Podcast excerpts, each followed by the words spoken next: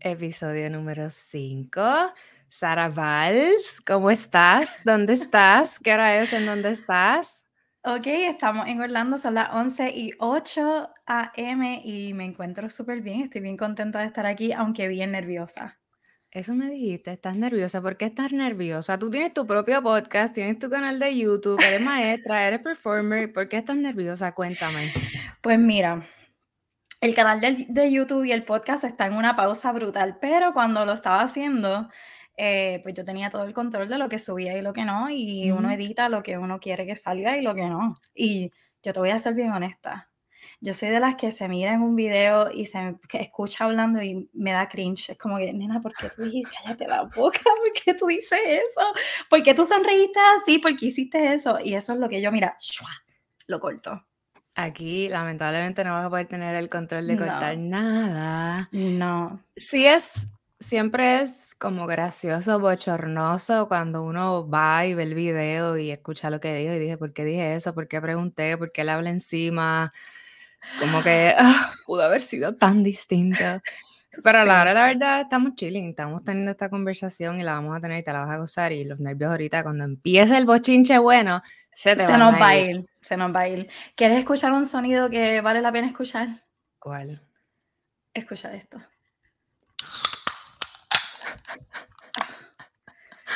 Un energy drink. Porque estoy bien, estoy cansada. Tengo algo que contarte. Estás en Orlando, te fuiste el verano pasado de Puerto Rico allá, trabajas como maestra de escuela intermedia, maestra de música, estás como maestra de orquesta. Maestra de orquesta. Que acá no se le dice maestra de orquesta, se dice director de orquesta, que le pone como, como otro sentido a todo. Es un standing, pero sé que en Sí. cuando estabas en Puerto Rico tenías alrededor de siete trabajos a la vez y que ahora con uno solo tienes las responsabilidades suficientes como para no extrañar tener siete o como para pensar que quizás siete era un poco más simple que tener uno solo. Cuéntame por qué te fuiste, cómo fue tu proceso de transición, cómo te ha ido en tu nuevo lugar, en tu nuevo entorno, cómo te has adaptado. Parte de por qué estás aquí, en el episodio anterior estuve hablando con Héctor Trinta y, y nos enfocamos mucho en, en cómo uno se siente o cómo uno se ve eh, emocionalmente, que no es algo de lo que uno suele necesariamente hablar o compartir. Pero entonces tú siempre has sido muy abierta en, en ese sentido, a través de tus redes, fotos, videos, posts, con tu podcast de Floreceremos. Eh, so sí, sí sé que estás muy abierta a decir lo que tengas que decir y, y poder impactar a alguien que, que escuche todos los papelones que tienes que contar, porque el éxito está, eh, has tenido muy buenos frutos. Sé que tuviste un muy buen año escolar, pero sé que fue hell, que fue candela, que estuvo brutal. So, cuéntamelo todo. Ok. ¿Tú sabes el meme de Elmo que sale así y sale un fuego detrás? ¿Lo has Ajá. visto? Ese fue mi año escolar. Este, pero primero te voy a contar por qué me fui de Puerto Rico, cómo ha sido la transición y luego entonces hablamos si quieres de mi año escolar. Ujú. La razón por la cual yo decidí irme de Puerto Rico no fue porque me fuera mal ni porque no quisiera estar en Puerto Rico. La razón principal fue económicamente.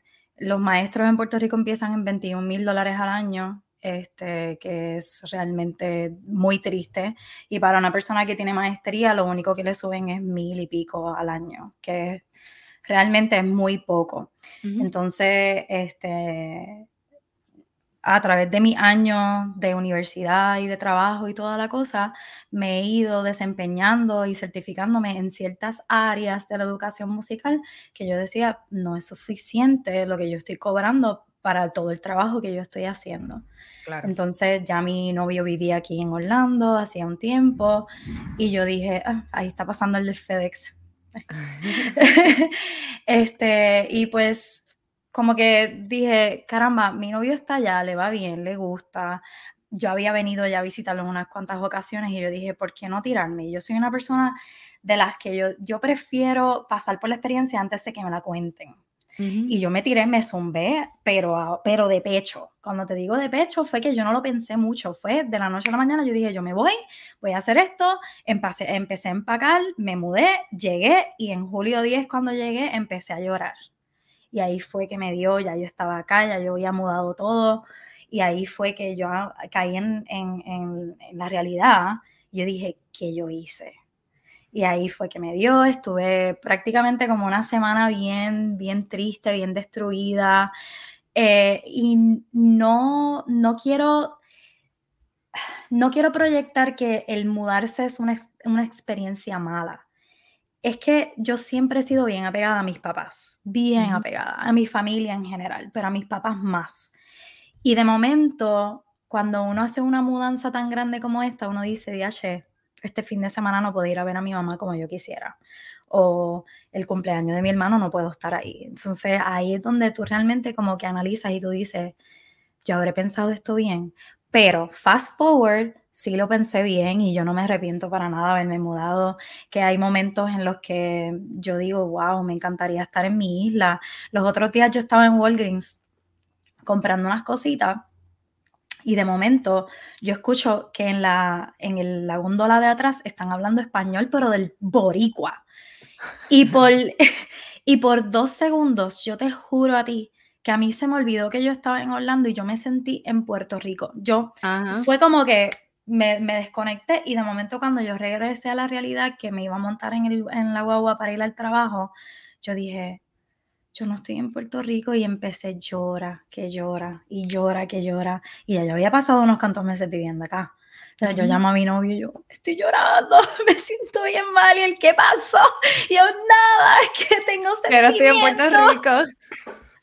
Así que sí, es un proceso, es un proceso bien complicado, bien complicado. Este, y pues obviamente para mis papás, que yo siendo la niña, la menor de la familia, este, que yo me haya ido, para ellos también ha sido un proceso bien difícil, pero a la misma vez ellos me ven tan feliz y tan contenta y ven que todo está fluyendo como debe y ellos mismos me lo dicen, te extraño, me duele que no estés aquí todas las, todos los fines de semana que quisiéramos que, que estuvieses aquí, pero nos alegra verte tan feliz y, yo creo que el mejor regalo que uno le puede dar a sus padres es uno ser feliz, definitivamente definitivamente. Ellos deben estar súper proud también, como que, porque al fin y al cabo, yo creo que nadie que lo piensa demasiado lo hace. si, si, te quedas mucho tiempo ahí analizando y buscando los pros y los contras, no va a pasar. Igual cuando yo me fui, también fue así, como que nos vamos. Y busca pasaje antes de Navidad, porque no quiero pasar la Navidad en Puerto Rico y ver a todo el mundo en una depresión porque nos vamos. Yo me tengo que ir antes. Que yo me sienta que yo voy allá a pasar la Navidad allá, como que yo me estoy yendo de mm. vacaciones, para que no me dé tan fuerte el golpe de yo vivo aquí ahora y yo estoy sola. Es menos difícil cuando hay alguien del otro lado. En mi caso, yo vine con mi esposo, tú fuiste donde tu novio, so siempre hay, por lo menos hay, aunque sea una persona que habla tu mismo idioma y con quien tú te puedes expresar y, compartir lo que sea y tú te sientes entendido. Porque a mí me choca mucho la interacción social acá. Tú puedes hablar, pero tú nunca sientes que conectas, tú no sientes... La empatía, ellos sí pueden ser empáticos, pero es como que uno no siente ese último clic que uno siente cuando uno habla con una persona boricua, con una persona de tu mismo país, indistintamente, porque igual he conocido muchos hispanos. Siempre hay algo que es como que sí, qué lindo, pero algo es bien distinto, tienes toda la razón. Yo he tenido la oportunidad acá de conectar con personas en mi trabajo, que, by the way, eh, acá en las escuelas, por lo menos en mi escuela, es media hora de almuerzo y todo el mundo coge los almuerzos a diferentes horas. So, tú no tienes tiempo como en Puerto Rico, que te dan una hora completa y todo el mundo se va de almuerzo. Tú no tienes el tiempo de tú conocer realmente a tus compañeros y sentarte, compartir comida, porque en Puerto Rico eso es una de las cosas que yo extraño de Puerto Rico. En mi escuela, lo que es Rafi, Leslie Bonilla, este, Jimmy, un montón de maestros nos sentábamos en mi salón y era como que, mira, aquí yo traje que si papa, ensalada de papa, coge un poquito, que si esto, que si lo otro, y nos sentábamos a compartir y a comer juntos. Eso acá no lo hay. Pero aún así he podido tener una, una, una buena relación con mis compañeros de trabajo, este, pero nunca hemos podido, o yo nunca me he podido sentir así mismo como yo me sentía en Puerto Rico. Yo creo que eso nunca va a pasar. Nunca va a pasar.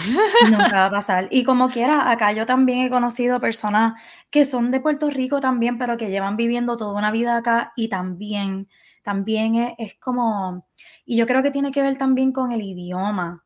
Porque en el idioma, cuando yo, yo siento que cuando yo hablo inglés, yo no soy, yo no soy yo uno está en un personaje. Uno está en un personaje. Entonces, yo trato, lo, como yo pueda, yo trato de seguir siendo yo misma, pero yo siento que mi personalidad no sale completamente porque hay una limitación de idioma.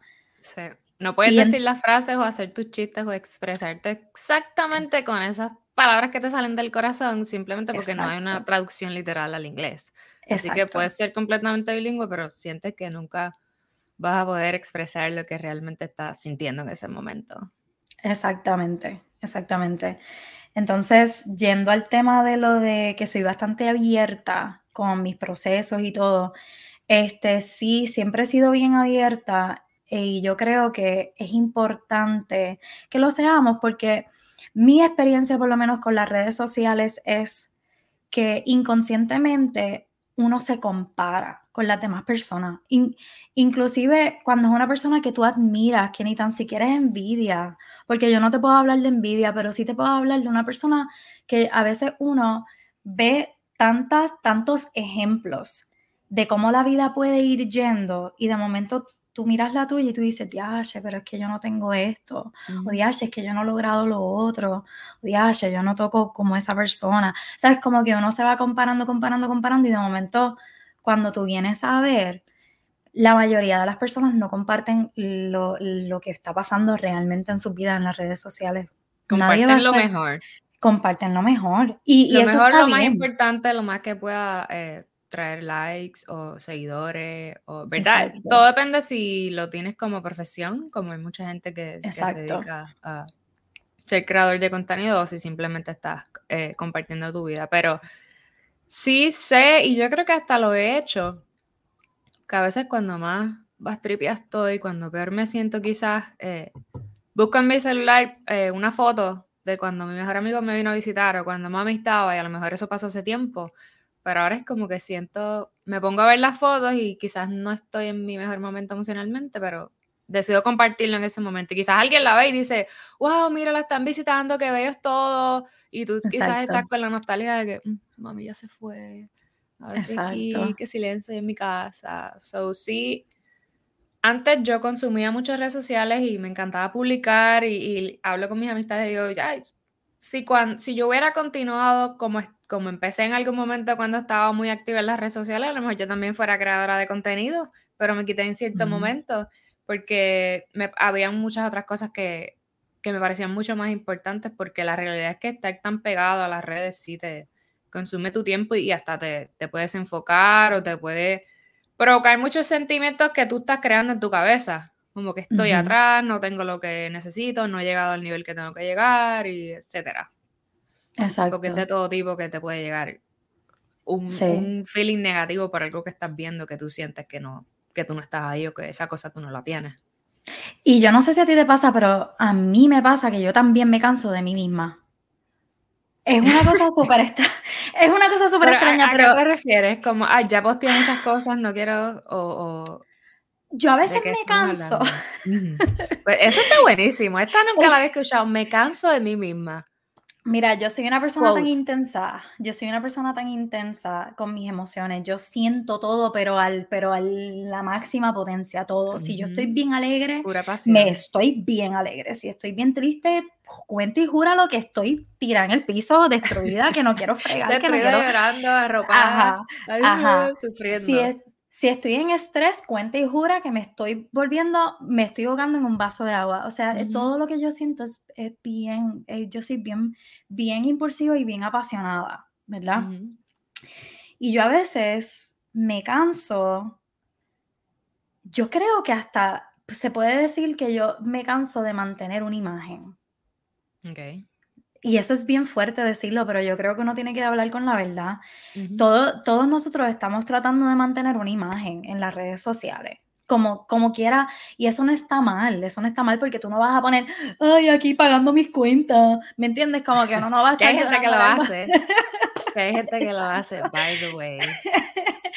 Pero, pero uno, ¿verdad? Uno, uno siempre está buscando, uno quiere poner una foto, de una foto que mantenga esa imagen y yo a veces me canso de eso y yo creo que por eso también es que Floreceremos ha cogido una pausa y mi podcast ha cogido una pausa y he también cogido una pausa de las redes sociales porque es eso, es como, además de que he estado trabajando como loca y de verdad yo llego a mi casa sin, energía. este, y también he tenido que aprender a descansar y a, y a prestarme atención y a escucharme. Pues aparte de eso, yo creo que también es que es eso, me he cansado de, las redes sociales y de mí misma. Y yo a veces digo como que, ay, nena, nena, deja de compartir ya, ya.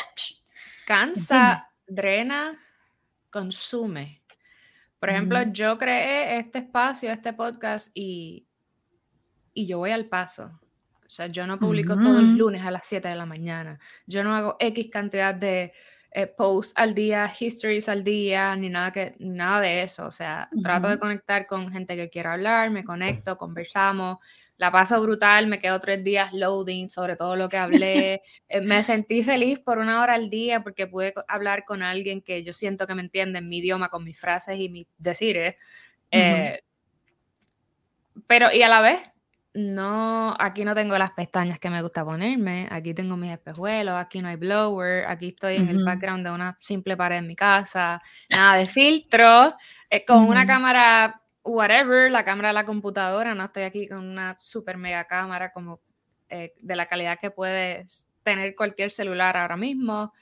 Eh, so sí, sí, no diría que me canso de mí misma, pero sí pudiera decir que de repente uno siente que uno tiene un part-time y uno dice, pero esto me está generando dinero a mí. Yo no soy creadora de contenido.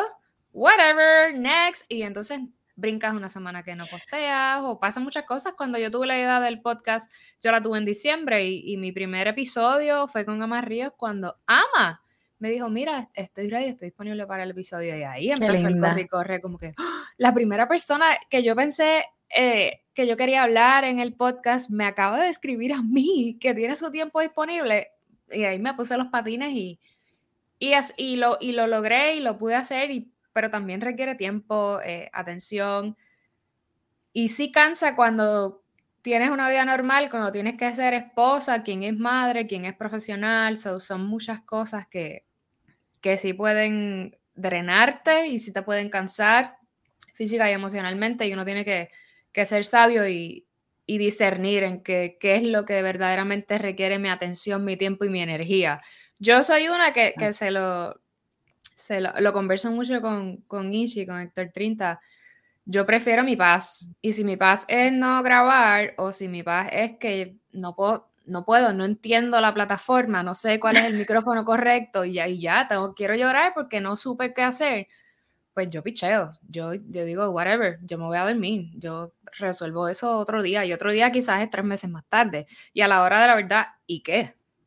Si yo sigo siendo productiva como mujer, como profesional, como individuo, el podcast eso es un hobby, eso es un proyecto, eso es algo adicional en, la vida. So, sí entiendo muy bien lo que dices.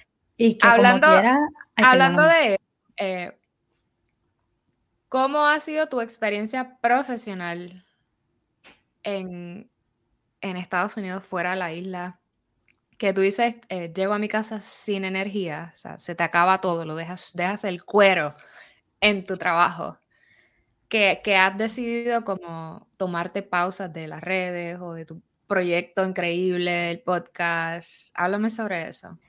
Y que sí llego a mi casa sin energía. Y cuando te digo que dejo el pellejo, lo dejo. Y te voy a explicar por qué. En, Puerto Rico, yo trabajaba en una escuela especializada en bellas artes.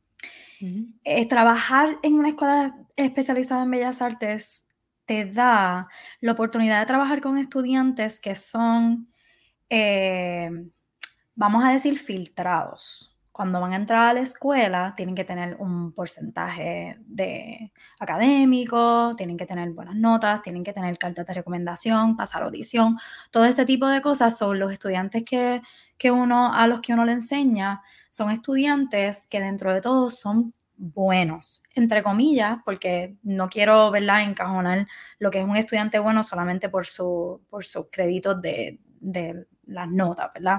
Pero dejando, ¿verdad? Eso claro, este, me muevo, ¿verdad? Para Estados Unidos y acá donde yo estoy trabajando es una escuela título 1, que título 1 por lo que yo entiendo son bajos recursos, este, con muchas dificultades de aprendizaje, de lenguaje, ¿verdad? ¿Qué pasa? En Puerto Rico yo daba solamente dos orquestas, clases individuales y por las mañanas las tenía libres, porque por las mañanas se daban las clases académicas, o por la mañana eran mi hora de prepararme, eh, trabajo administrativo. Acá no, acá yo trabajo ocho y media a cuatro, mis estudiantes entran a las nueve y media de la mañana hasta las cuatro y desde esa hora yo estoy viendo grupo, grupo, grupo, grupo, grupo tras grupo, non-stop. No tengo estudiantes individuales, solamente tengo una media hora de almuerzo. Este, y yo tengo sobre 130 y pico de estudiantes en total. Sabe que las condiciones de trabajo han sido muy distintas, ¿verdad? Ahora, eh, los recursos son más acá que en Puerto Rico, empezando porque uno tiene un buen salón con las cosas que uno necesita para dar las clases.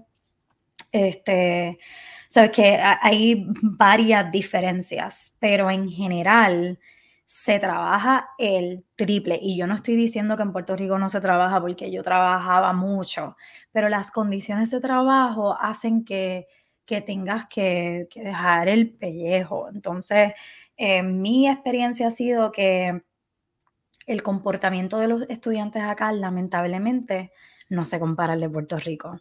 Vamos a decirlo, lo tengo que decir porque es que es la realidad. Em, acá lo que es behavior, comportamiento, respeto, está tristemente muy, vamos a decir que no está tan desarrollado. Okay. Y, es mucho más complicado cuando trabajas en una escuela de título 1. Exactamente, exactamente. Cuando vienes de una cultura en donde tú trabajas con estudiantes excelentes que tuvieron que pasar muchas pruebas antes de llegar a tu salón. porque tuvieron que, que, tener un buen promedio, tuvieron que presentar cartas, tuvieron que presentar una audición y para estar ahí tienes que fajarte, tienes que, que mantener el nivel que es requerido en la escuela. Yo no soy maestra, eh, trabajo como substitute teacher, maestra sustituta, y entiendo el, la cantidad extrema de trabajo que se les requiere a los maestros, pero cuando hablas de, behavior y de respeto, sí pasa siempre que cuando llega la substitute, tumba la casa. Y entonces tú tienes que tener, tú tienes que ser diestro en todos los mecanismos eh, para tener control de clase, para tener control de grupo, para tú poder hacerles entender a ellos que no porque tú estás ahí y no eres su maestra significa que ellos están libres. Porque en Puerto Rico hay una hora libre y el nene se va al patio. Aquí no. Aquí la maestra puede estar de maternidad o puede estar enferma o puede pasar lo que pasa y siempre va a haber alguien ahí con un plan de trabajo para ti. No es que estás haciendo lo que tú quieras. Eh, tengo una amiga, Tatiana, ella es maestra de música en una escuela título 1.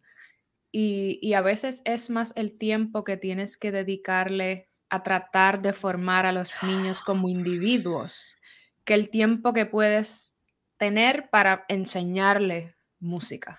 El tiempo para lo, que, para lo que fuiste contratada. A ti, te, a ti te contrataron para tú inculcarles a ellos la disciplina de la música, pero antes de eso tienes que encontrar la manera, porque nadie te la da, no hay una receta, de cómo poder conectar con ellos para tú poder ir llevándolos de la mano de la mejor manera para que quizás su comportamiento no sea tan errático mientras están ahí. Yo digo que eso es lo que verdaderamente drena.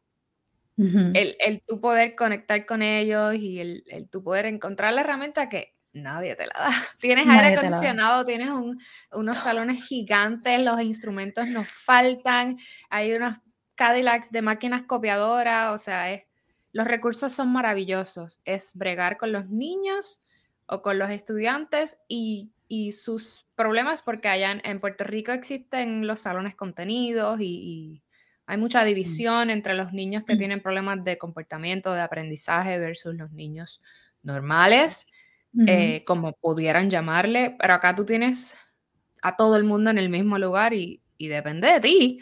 Y por eso te van y, y qué mucho requiere. O sea, y más tú que, me, que, que vienes de una o por lo que siempre he visto, eres muy apasionada y te gusta hacer proyectos gigantes. Pero entonces si quizás tu matrícula no está lista para tu fabuloso proyecto, pues entonces también es retante estar todo el tiempo quizás bajando el nivel o buscando una alternativa de, ay, ¿qué voy a hacer? Porque, anyways, tu show tiene que salir, tu concierto tiene que salir, la administración está ahí, waiting for you, ¿ah? ¿Qué me vas a dar? Cuéntame, ¿cómo te va? Independientemente de cómo te vaya en el salón, esa presentación tiene que ir. Y a mí me lo dijeron desde el principio. Tu orquestas van a presentar dos veces al año. No te requerimos que vayas a los MPA, que eso fue otra cosa que yo no sabía que lo iba a encontrar acá. Pero los MPA, que sí, los All State, All County, ¿sabes lo que es? Pues yo no sabía nada de eso. El punto es, no, no te requerimos que vayas a eso, pero tienes que presentar dos veces al año, una vez en, diciembre y una vez en mayo. Con 130 pues, estudiantes. Con 130 estudiantes y de esos 130 vamos a decir que 30 no quieren nada que ver con la música y esos son los que te van a causar problemas en el salón. Este, una, la maestra de banda de la escuela que se va ahora, va a estudiar en Florida State University, ella es excelente y una de las cosas que ella me dijo al principio del año y que se me ha quedado y que yo digo, wow, ella tiene tanta razón. Ella, ningún estudiante quiere aprender de un maestro que no le gusta. Y yo, es la verdad, ella tiene razón. ¿Cómo yo puedo hacer que yo le caiga bien a mis estudiantes? Pues algo que yo aprendí en el proceso es que al principio tienes que ganártelo. ¿Y cómo te los ganas? Jugando. A ellos les encanta jugar, juega lo que sea. Juega con ellos que si la sillita musical, juega que si Green Light, Red Light, que ahora está súper pegado por la serie que ni sé cómo se llama. Juega con ellos. Y luego entonces, cuando ya ellos te conocen, que tú sientes que tú conoces a tu estudiante, entonces tú puedes empezar a, a darle responsabilidades y ellos, I got you, ma'am, vamos para allá, vamos para allá, porque tú me caes bien, tú eres de las mías, vamos allá. Pero si tú tienes un estudiante que al que tú le caes mal, ese te va a hacer la vida imposible. Te lo puedo, mira, asegurar. ¿Pudiste hacer tus cuatro conciertos con éxito? Me los pude hacer, gracias a Dios. Este, la Acá están los assistant principals, las dos, este, la que no se supone que me evalúe y la que sí me evalúa. Este, ambas me felicitaron al final del concierto en mayo, me dijeron que hacía mucho tiempo que no tenían una maestra de orquesta como yo, que eso, para mí, eso son palabras bien grandes, este, y las cargo con mucho honor y mucho, ¿verdad? Con mucha humildad también, porque ha sido un proceso de aprendizaje muy grande durante este año. Así que este, ahora, este año, porque el primer año yo lo que hice fue acostumbrarme yo a la escuela, porque es un proceso de adaptación, no tan solo para los estudiantes, pero para uno también. Y el próximo año mi meta y mi enfoque es poder llevar a los estudiantes a los MPA, este, que son los Music Performance Assessments. Que vas a, que vas a poder, que tu meta es poder sacarlos a representar. A representar la escuela, sí, definitivamente. Y, y es mi meta principalmente porque lamentablemente en esta escuela la puerta ha estado muy abierta para, el para los maestros de orquesta y han entrado y salido muchos maestros y no ha habido como que alguien que se haya quedado después de un maestro en específico que los, que los estudiantes y los otros maestros han adorado, que es puertorriqueño también. Luego de que él se fue, pues no han podido como que conseguir esa persona que se quede y que construya el programa de orquesta. Y yo siento que yo tengo esa responsabilidad. Y por ejemplo, hay muchos instrumentos que están en muy malas condiciones del año anterior y mi meta es arreglar esos instrumentos este, y entonces empezar a formar esa, ¿sabes? El, el programa de orquesta que tanta falta le hace a, a esa escuela. ¿Tienes alguna anécdota graciosa o papelosa de la escuela con algún estudiante, algún huevo que metiste, alguna de tus caídas graciosas. Ay, nena, un papelón. ¿Cuántos papelones involucrando el idioma? Porque imagínate, a veces uno piensa las cosas en español y de momento cuando las bajas a un bar en inglés es como que, rayo, porque yo dije eso, está bien mal. Mira, yo tenía un grupo, el quinto periodo, todos tenemos un periodo que es el desastre. Todos tenemos todos los grupos perfectos que te siguen las reglas, pero siempre vas a tener un grupo que te vuelven locos, ¿verdad? Que te vuelven locos, loca, me vuelven loca. Mira, yo recuerdo que yo estaba como que, yo estaba, yo estaba bien molesta, porque es que es, este grupo que tengo a los de octavo grado. Los de octavo grado se cree que están en cuarto año. Son grandes, no les importa nada, no quieren estar en orquesta, no quieren estar en música, punto. Y este grupo, yo decía tres palabras y ya me estaban interrumpiendo. O yo decía, ok, violines arriba, instrumentos arriba, vamos a tocar. Y una quejera bien de mirosco. Y una vez yo me, me molesté y me, me empantaloné y yo dije como que, listen, if I tell you to bring your instrument up and start playing, all I want you to do is shut the up and play. And then I was like, y yo estaba, yo estaba insinuando, yo estaba insinuando una palabra mala, me van a votar. De esta me votan. Y después, después yo, mira, no, porque tú sabes, yo dije esto, pero en verdad tú sabes que el inglés no es lo mío. Yo solamente estaba tratando de decir esto. ¿Hay alguna otra palabra que yo pueda decir? Y yo, no, miss se entendió perfectamente Perdón. Y yo decía, mira, yo me fui ese fin de semana pensando, me van a votar, el lunes me van a llamar al oficio. Pero se enderezaron. Se enderezaron y gracias Lograste a Dios, tu cometido. al final del año ya nos llevábamos súper bien y la orquesta fluyó, pero muchacha. ese, ese está para pelo. Cuéntame otro. Ay, déjame ver qué otro. Este. Mira, yo tengo esta cuestión. yo soy bien, bien buena con mis estudiantes, bien suavecita. Mis estudiantes lo dicen. Miss Voss es super kind. Ellos lo dicen. Como que hay otros maestros que han venido donde a mí me dicen, ¿Are you Vals, the orchestra teacher? Yes. Ay, es que los estudiantes estaban diciendo how amazing you are, how kind you are. Lo estoy diciendo, ¿sabes? Bien, bien este, humildemente. Eh, how kind you are. Y ay, sí, gracias, gracias. Pero entonces hay momentos en los que los estudiantes me sacan de quicio, que es como que ya yo estoy harta de ser kind. Y entonces estoy en el sexto periodo, que el sexto periodo es una clase que me la, me la asignaron después, me la cambiaron de orquesta a Music Theory. Y esa clase se convirtió en un dump class. Un dump class es que todos los estudiantes que lleguen nuevos, ahí los vas a zumbar. Entonces, toda la semana yo estaba recibiendo estudiantes nuevos. El punto es que cuando eso pasa, tienes que estar de acuerdo con que entran a tu salón un montón de personalidades que no están acostumbrados a tu forma de enseñanza porque no están desde el principio contigo. Entonces te prueban. Está este estudiante, lo mismo. Cada vez que yo, hi guys, good morning, good afternoon, bla, bla, bla.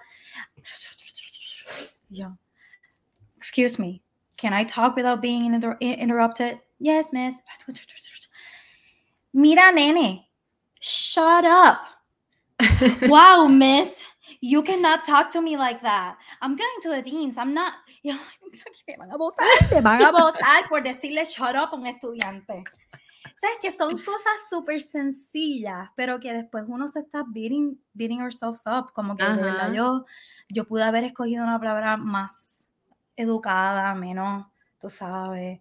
Pero, yo creo que es cuestión de actitud, porque acá es una, a mí sí me ha costado mucho aprender de la manera en que se reprende o se exige aquí.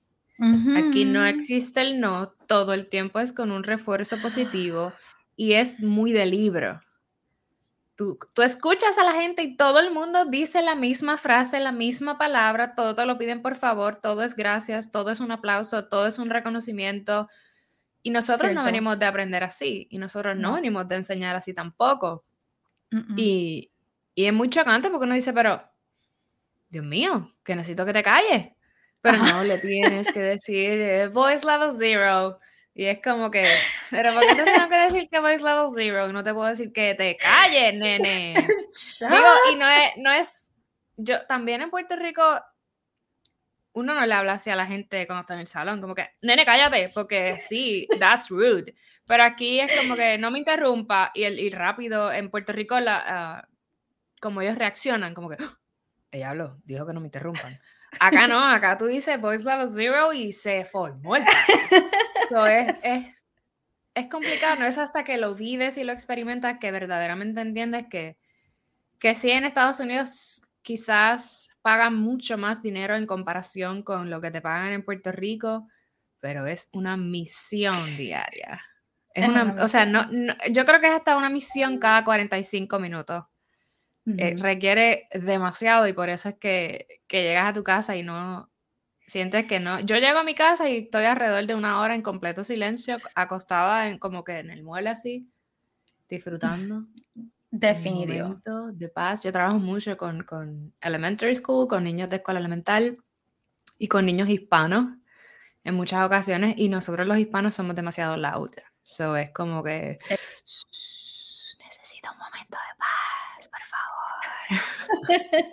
¿Cómo ha sido eh, de ayuda tu perri hijo en todo ah. este proceso? No, mira, Silvio llegó a mi vida para, para, cumplir una misión desde mucho antes de ya haber estado acá. Este, tú sabes que, bueno, yo no sé si tú sabes, pero yo lo hablo abiertamente. A mí me, me, diagnosticaron con depresión y ansiedad generalizada.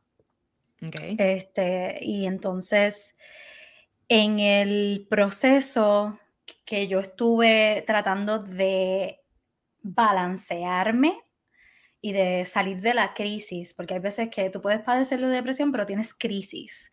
Cuando yo estaba tratando de salir de esa crisis, llegó a mi vida Venus, que es la perrita de mi papá, y, que es la hermana de Silvio. Y este, ella, cuando llegó a la casa, me acuerdo que yo regresé a casa de mis papás por una situación que yo viví, regresé a casa de mis padres, entonces todo el mundo notó, incluyendo a mí, que cuando ella estaba cerca, yo me sentía mejor. Y mi enfoque era en ayudarle a hacer pipiti y caquita en el pad, en, enseñarle a sentarse. Y de ahí fue como que, de yo necesito esto en mi vida, yo me siento mejor con una responsabilidad como esta porque me saca de mi mente. Entonces, de ahí sale el, el eh, hermano de armas de mi papá, que fue una persona que estuvo en la guerra con mi papá, eh, que fue el que le regaló, a Venus a mis padres, él me dijo, no te preocupes que yo te voy a regalar a uno. Y yo, ah, pues está bien, sí, seguro. Esa es Venus. Esa es Venusita. Este, entonces me regalaron, me regalaron a Silvio y ahí entonces Silvio se convierte en, mi responsabilidad completa. Y Silvio, eh, en lo más que me ayuda Silvio es a ser responsable de otra vida me hace más responsable conmigo misma también. Hay mañanas en las que yo honestamente no me quiero levantar, no tengo fuerza, no, no, no tengo la capacidad emocional para levantarme, salir afuera, eh, darme un baño, pero el yo saber que hay una vida que está dependiendo de mí me obliga a levantarme, a darme mi baño mañanero, a arreglarme, darle una vueltita a ese visito, darle una vueltita y entonces una vez yo hago todas esas responsabilidades, mi día arranca. Entonces, este, cuando yo me mudé, Silvio se tuvo que quedar en Puerto Rico cuatro meses porque las temperaturas estaban muy altas, no lo enviaban, un revoló. Y te puedo contar que esas, esos primeros meses fueron bien intensos emocionalmente. Y una vez Silvio llegó, como que todo se normalizó nuevamente. Este, Porque literalmente él, es, él es parte de tu terapia diaria. Sí, y de hecho, él acá tiene una carta eh, que es como, él es un emotional support pet. Y entonces, este, esa carta, por ejemplo, los hockey no lo reciben en todos los apartamentos, pero porque yo tengo esa carta, lo tienen que aceptar obligatoriamente. Entonces, eh, te, pregunto directamente, Cuando dices que te diagnosticaron con depresión y ansiedad, ¿esto es algo que tú manejas? ¿Que tú, de lo que tú puedes salir? ¿Es algo que viene y va? ¿Cómo se presenta en tu vida? ¿Cómo lo manejas? Eh, ¿Recibes algún tipo de tratamiento? ¿Siempre estás en terapia? ¿Cómo te diste cuenta que, necesitabas ayuda profesional para que te pudieran diagnosticar? ¿Cómo ha hecho esto para bien o, quizás para no también en, en tu vida? Que tú dices, por esto pasó esto o por esto pude lograr esta otra cosa. ¿Qué, puedes hablar directamente de ese diagnóstico? Pues mira, yo nunca supe que yo necesitaba ayuda médica.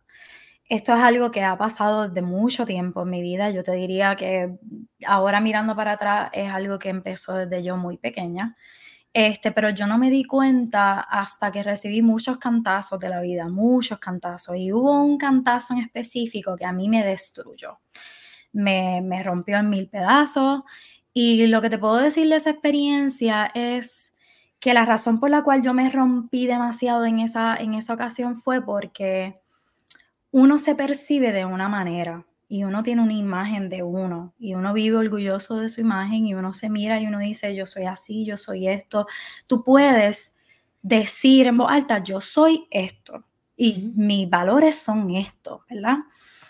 Y en esa ocasión una persona o un grupo de personas cogieron eso y vamos a decir que es un envase de cristal, lo rompieron, lo pegaron como les dio la gana y, me dijeron, esta eres tú. Y mi imagen de lo que yo era se, se, dañó completamente. Yo me empecé a percibir como la peor persona del, del, planeta Tierra. Yo empecé a dudar de mí, dudé de mis valores, dudé de lo que, de, de, quién yo soy. Y yo creo que eso es lo peor que tú le puedes hacer a una persona, es tú dañarle cómo esa persona se, percibe. Y entonces ahí fue, yo fui a mi psicóloga, que ya yo había tenido unas cuantas citas con ella, que excelente. Y yo recuerdo que así mismo yo llegué a la cita y yo le dije, eh, Rivera, te voy a decir una cosa, pero así mismo con esta misma actitud, o sea, yo estaba destruida, pero yo te voy a decir algo si tú no me ayudas y tú no haces algo ahora mismo, yo tengo un bulto y yo voy a ir derechita para Capestrano porque yo necesito algo, yo estoy mal. Y ella, ella nunca me había este, referido a psiquiatra hasta ese momento. Ella me dijo, no te preocupes, no, no, no, no, no, no hagas eso, este, vamos a trabajar esto de otra manera, yo te voy a mandar un parcial. Ella reaccionó muy bien, ella me dijo, te voy a enviar un parcial te voy a dar hasta el lunes para decidir si eso es lo que tú quieres hacer. Porque si te vas para un hospital, lo que van a hacer es que te van a mezclar con un montón de personas que tienen tantas distintas condiciones que a lo mejor lo que va a hacer es te vas a hacer daño tú. Te, te va a hacer daño, no va a mejorar en nada. Te voy a enviar un parcial, tienes hasta el lunes para decidir, me envías un mensaje si quieres ir de la manera en que van a trabajar esta, tú vas mediodía, te atienden, te dan medicamentos y luego entonces estás libre por la tarde. ¿Qué pasa? Que me comuniqué con una psiquiatra que estuvo dispuesta a ayudarme para no enviarme al parcial. Entonces, esa doctora empezó conmigo un tratamiento eh, para, para, para yo poder atravesar la crisis.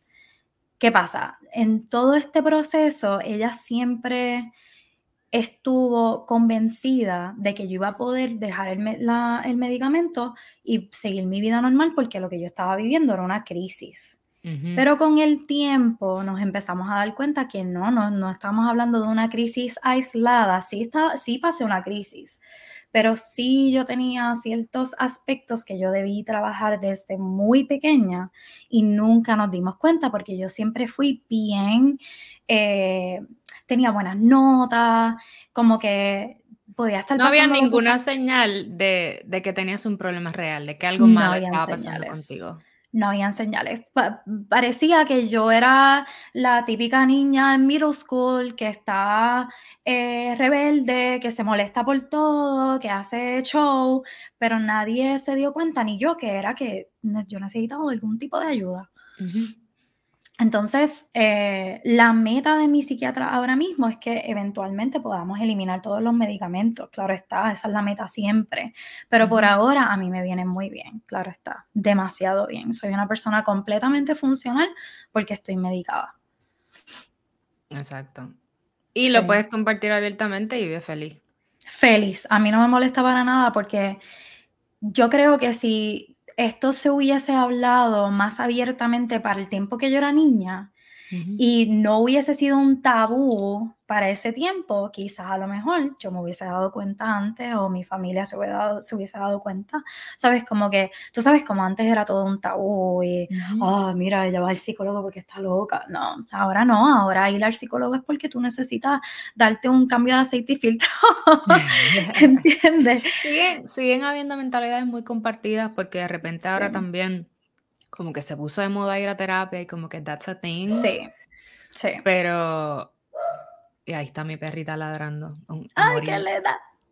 amor para ella. Este, sí, sí como se puso de moda y a la vez al ponerse de moda, si le pudiéramos llamar de alguna manera, como que mucha gente salió de ese closet a decir, yo necesito medicamentos, yo tengo una condición, yo he pasado por procesos oscuros, yo he estado en terapia, yo voy a terapia todos los días o siento que no, como que no me va bien si no hablo con, con mi psicólogo.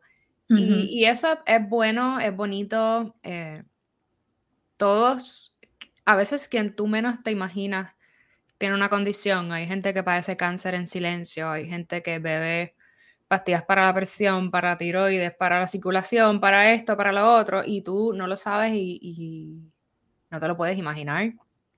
A la misma vez yo, yo creo que Qué liberador cuando uno lo puede compartir. Y oye, no es que lo pones en los posts de Facebook ni que vas por la vida diciendo yo, yo voy a mi psiquiatra, eso está bien cool, me dan una pastillita y yo soy bien feliz. No es eso. Y también es, por ejemplo, yo tengo dos condiciones médicas diagnosticadas por las cuales me medican, tiroides y circulación. Y a mí me diagnosticaron hipotiroidismo cuando yo tenía 16 años. Y a los 16 años, pues como que tú no lo entiendes muy bien, pero luego estaba en la universidad y no, no recibí el tratamiento adecuado porque para mí eso no era importante. No fue como hasta los 300 libras y 21 años que entendí que, que la salud es mucho más importante que el de, lo que uno cree. Luego en el 2016 tenía, I don't know, maybe 25 años, 26 años, me diagnostican con insuficiencia venosa, problemas de circulación, y a mí me dio un mental breakdown. Yo tuve que ir al psicólogo porque yo decía, pero que yo nací mal, pero como yo no me merezco más ninguna enfermedad, pero porque entonces tampoco, no se curan, solo tienes que tener, eh, seguir unas recomendaciones y tienes que ver una pastilla forever and ever. Eh, muchas cosas te pueden pasar, los side effects de las pastillas, los side effects de esto.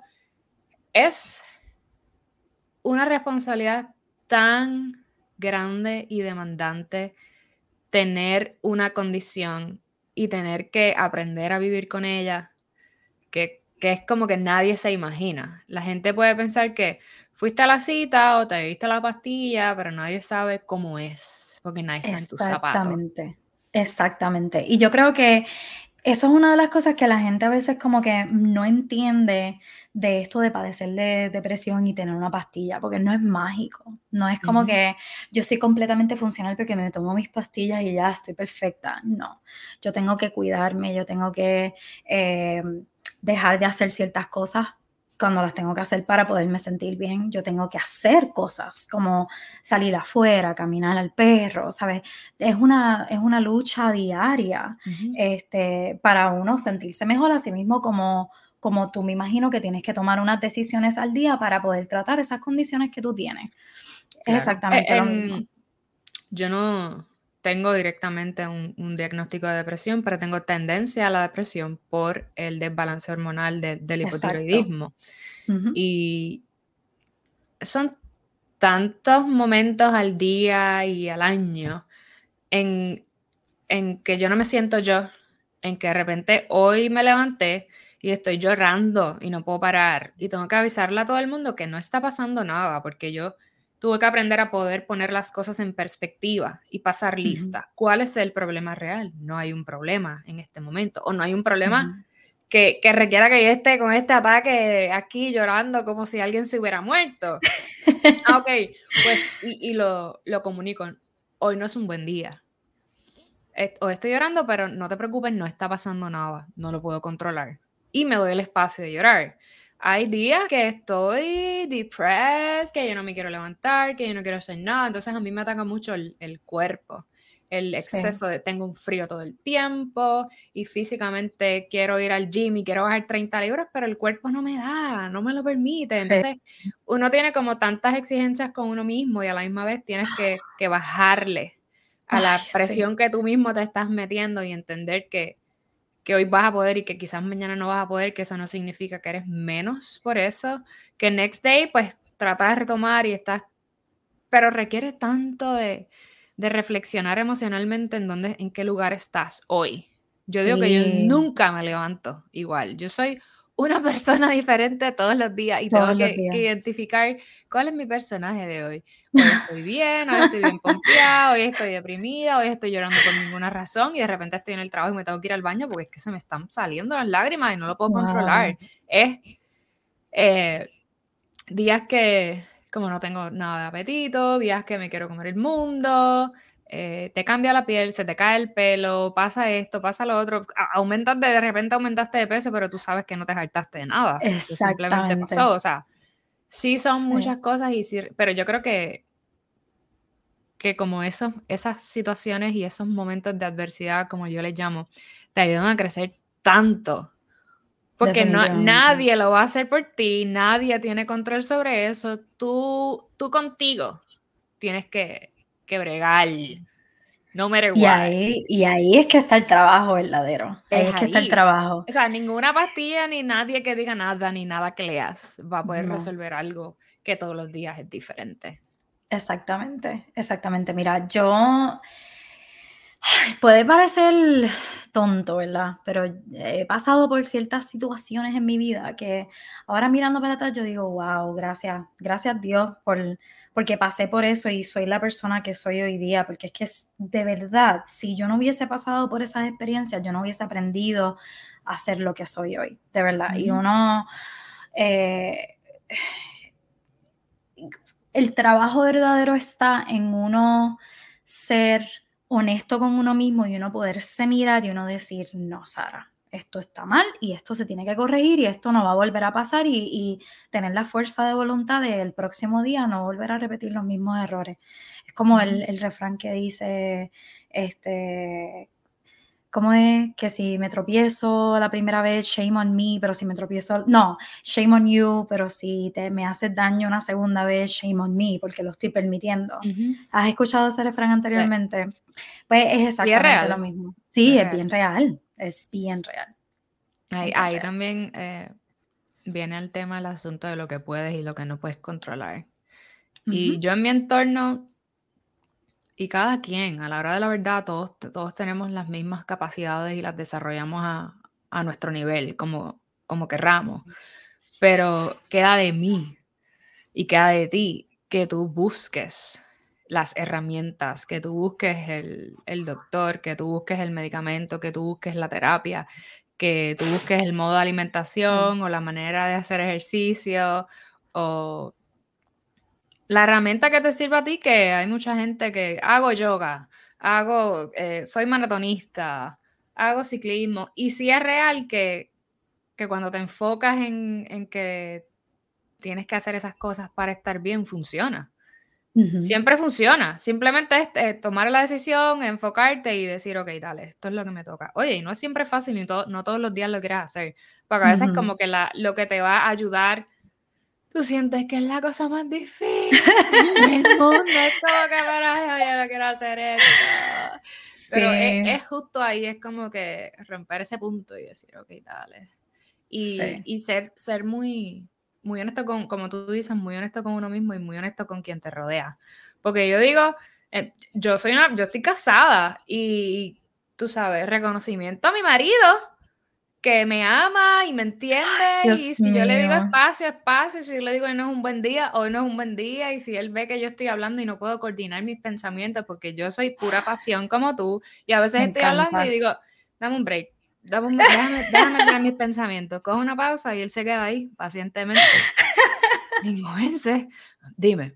Y cuando yo estoy ready, ok, yo te digo después, ok, no hay problema. Te lo envío por un mensaje. Hay veces que te lo juro que no lo puedo verbalizar, pero lo puedo poner por escrito. Me encanta. Gracias por compartir eso conmigo, porque una de las cosas que a mí me vuelve loca y que yo sé que a mi pareja también lo vuelve loco, es que hay días que yo no me siento bien y yo no logro pinpoint, yo no logro como identificar qué es lo que me está pasando hasta una semana después que yo, mira, by the way, me he estado sintiendo mal por esto, esto, esto, esto, esto y él ¿y por qué tú no me habías dicho nada de eso? Y yo, porque no lo Ni sabía. Yo sabía.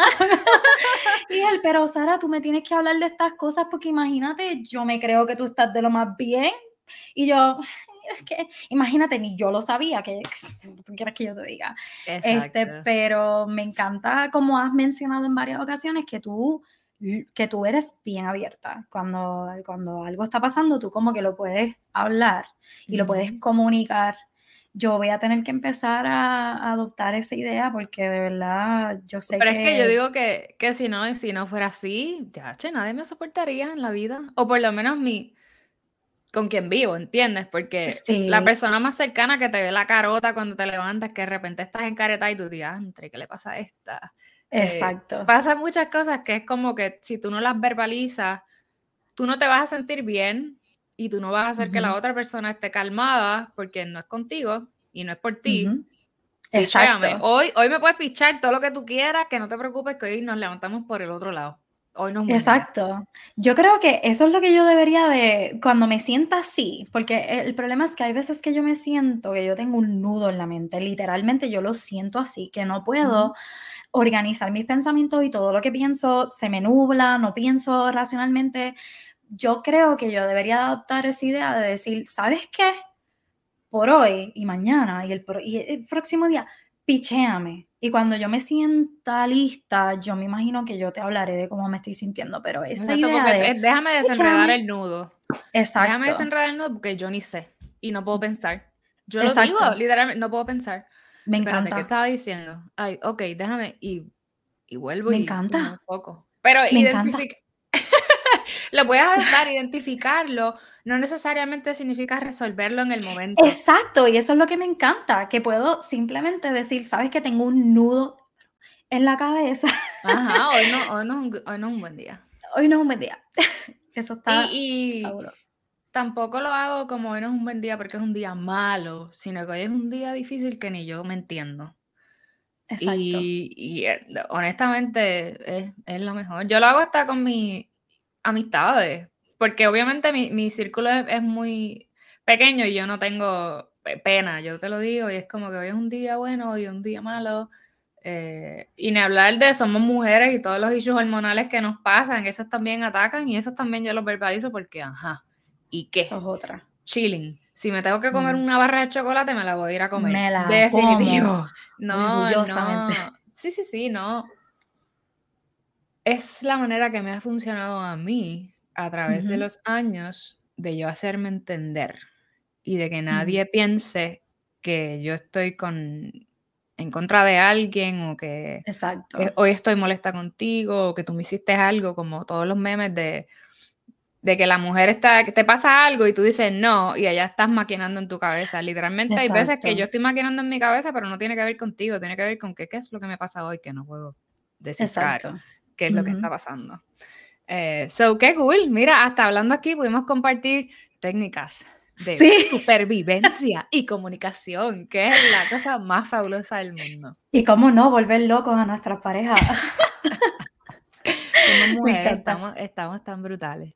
Pero nada, gracias por estar aquí, gracias por compartir todo lo, lo que has compartido en esta hora que llevamos hablando. No, gracias. Siempre lo digo.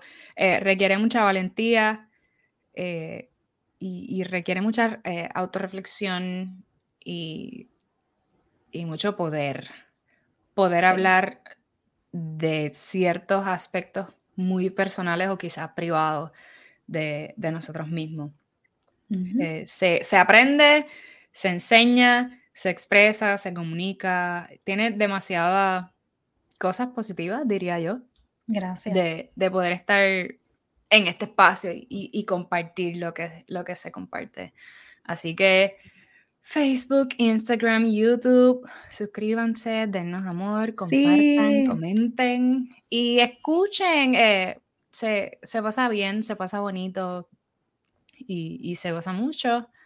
Estamos las dos fuera de, de la isla, estamos las dos involucradas en, en, el ambiente y en la profesión de la educación yo en algún momento me, certificaré para, para, ser maestra, no de música, la manera en que se enseña música en los Estados Unidos no me nace, no me llama, no me apasiona.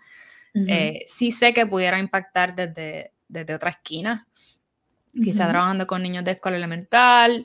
Me gozo porque he tenido la experiencia de trabajar en escuela intermedia enseñando español y eso está brutal. Bello. es gracioso. Eh, vamos a ver a dónde, dónde finalmente termino. Pero te beso y te abrazo en la distancia. Gracias, por estar aquí conmigo y nos veremos en la próxima. gracias a ti por recibirme. De verdad que para mí es un honor poder hablar abiertamente de estas cosas y poder brindarle a otras personas herramientas y también el empoderamiento para poder ellos tomar en cuenta su proceso de crecimiento y de sanación. Así que gracias, gracias, gracias por tenerme aquí. Y te esperamos de vuelta en Floreceremos. Tenemos que darle amor al podcast. Estaré dándole amor. vale, pues, gracias. gracias por estar aquí. Un beso. Bye bye. Bye. Bye.